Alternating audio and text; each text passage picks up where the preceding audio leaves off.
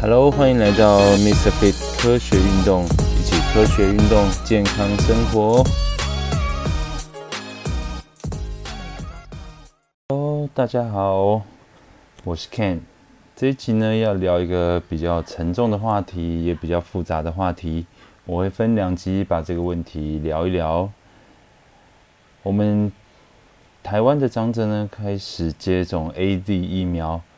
那截至今天六月十九号，已经有四十九例在接种之后。那首先呢，我想为这些人的逝去表达遗憾，以及为他们的家属表达感伤之意。希望他们呃可以尽快的走出悲伤。发生了这些事件之后，打疫苗或是不打疫苗，成了一个困难的选择。网络上两派声音都有，那更有一些呢引经据典的告诉你说，打疫苗是利大于弊。到底是不是利大于弊？我觉得现在还很难下定论。但是呢，我可以先就国际的数据来给大家一些参考。面对感染性的疾病，疫苗当然是一个非常重要的工具。全世界也公认，要对抗 COVID-19 最好的方式就是接种疫苗。但是疫苗并不是没有坏处，它也会产生很多的不良反应。我们先来看看全球的疫苗有哪些不良反应。根据世界卫生组织 WHO 的官网显示，目前全球至少有七种疫苗是他们认可可用于接种的。那除了这七种疫苗呢，还有两百多种正处于研发的状态，其中有六十多种正在进行临床的试验。目前全世界媒体报道的不良反应，其实主要是针对于 AZ 的血栓风险。很多的医学研究报告也提出了相关的证明。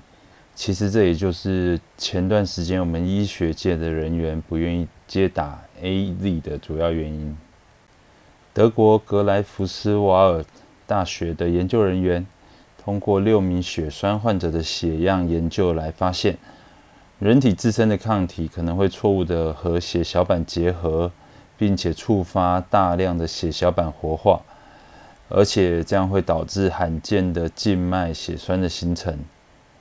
那目前的研究呢，还搞不清楚是疫苗本身还是载体造成，或者呢是疫苗免疫反应的一般的发炎的这种反应造成的。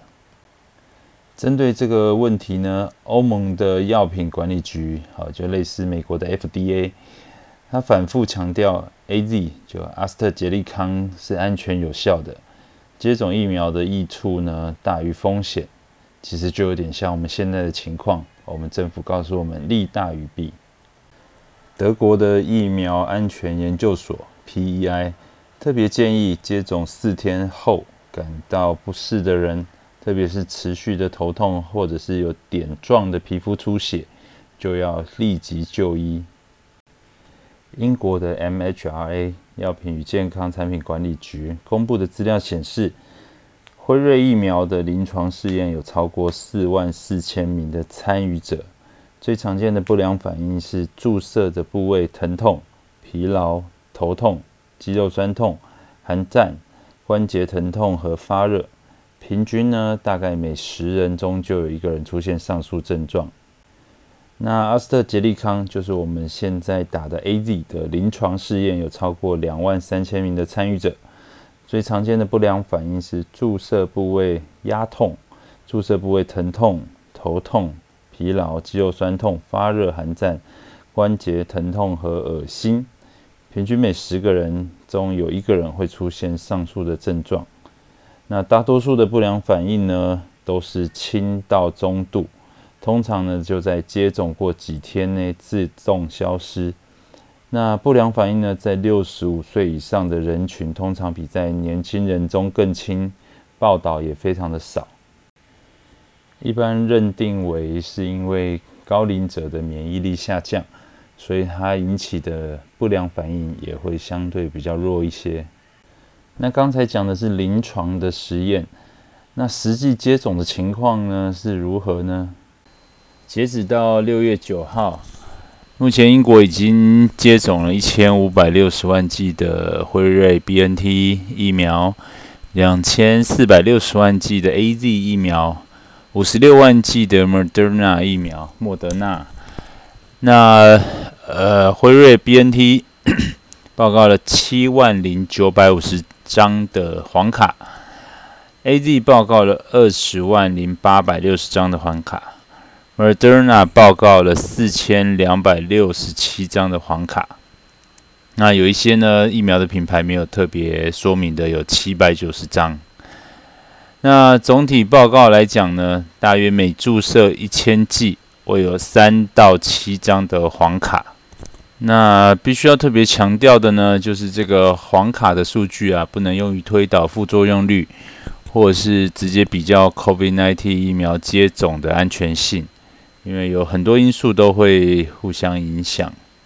除了这些数量之外，再仔细看这些不良反应的内容，你就会发现，哇，其实不良反应各式各样，很多种的类型。